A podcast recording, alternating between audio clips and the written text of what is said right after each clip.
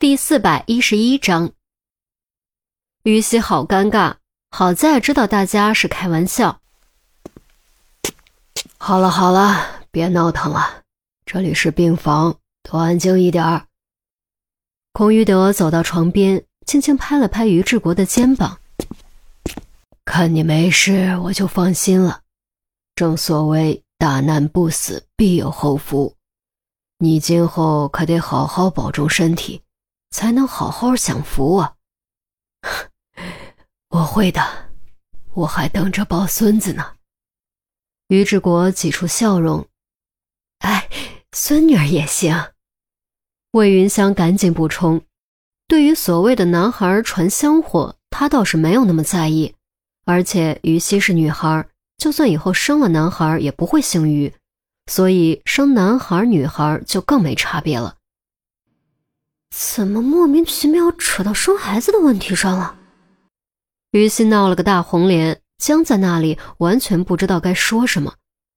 偏偏就在这时，韩淼落井下石：“哎，于西同志，身为当事人，你不应该发表一下自己的意见吗？你是准备生男孩还是生女孩啊？”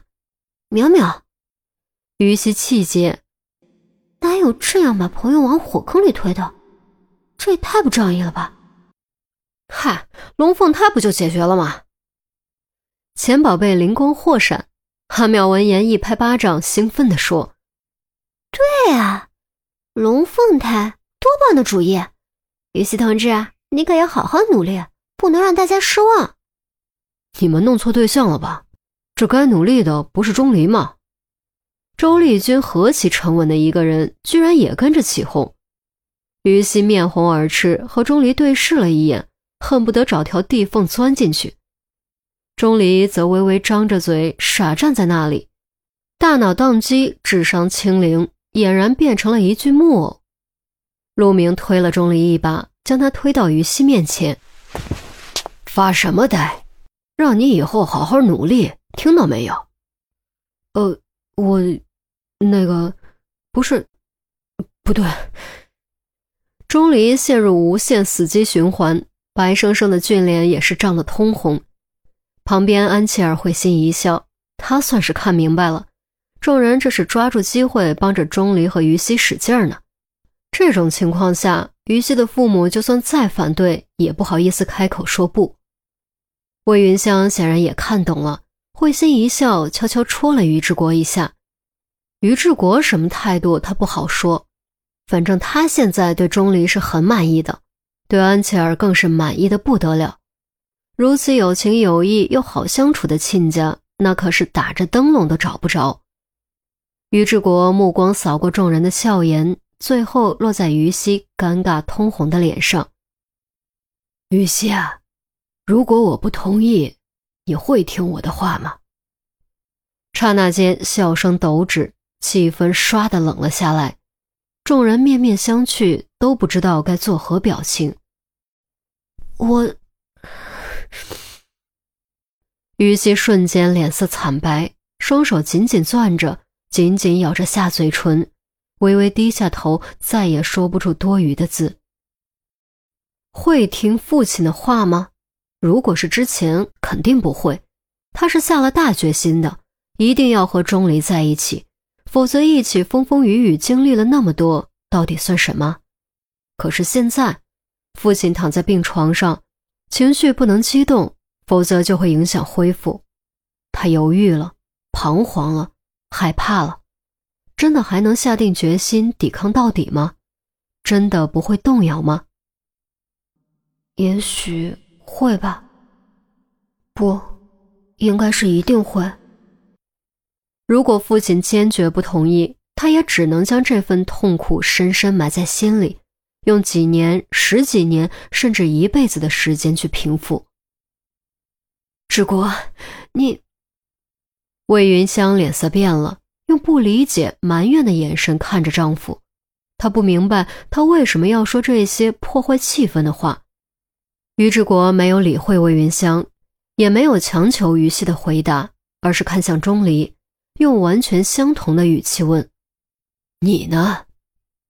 钟离看了于西一眼，咬咬牙，郑重地说：“我尊重于西的决定。”一听这话，众人都急了，频频给钟离使眼色，让他好好争取一下。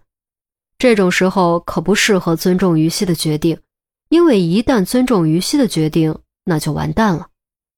唯独安琪儿非但不急，眼角眉梢还流露出淡淡的笑意。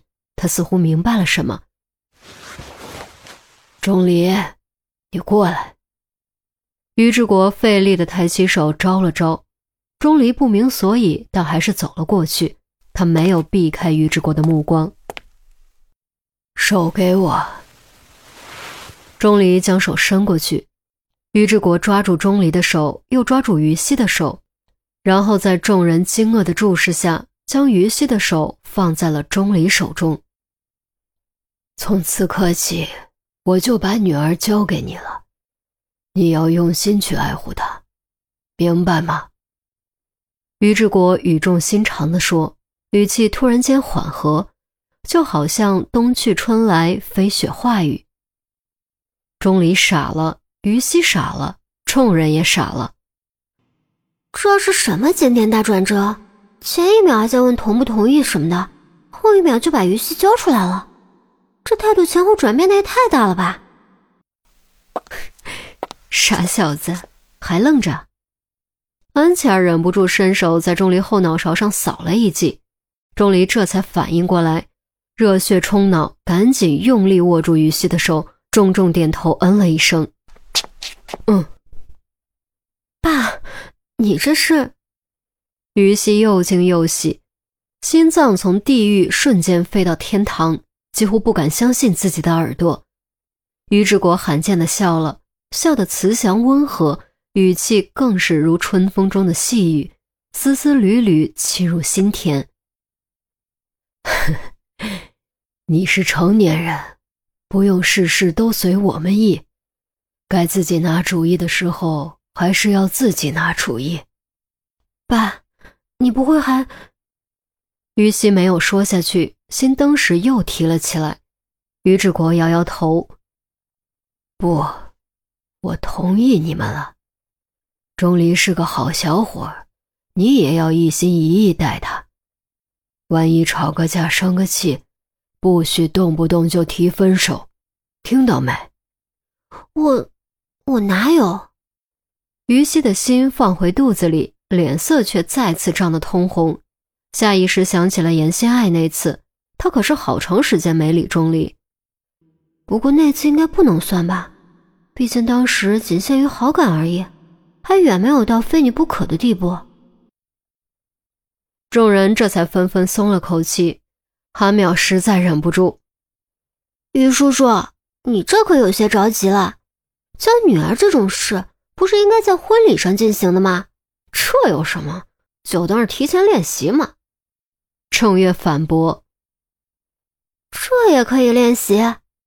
韩淼故作惊讶：“有何有何不可？”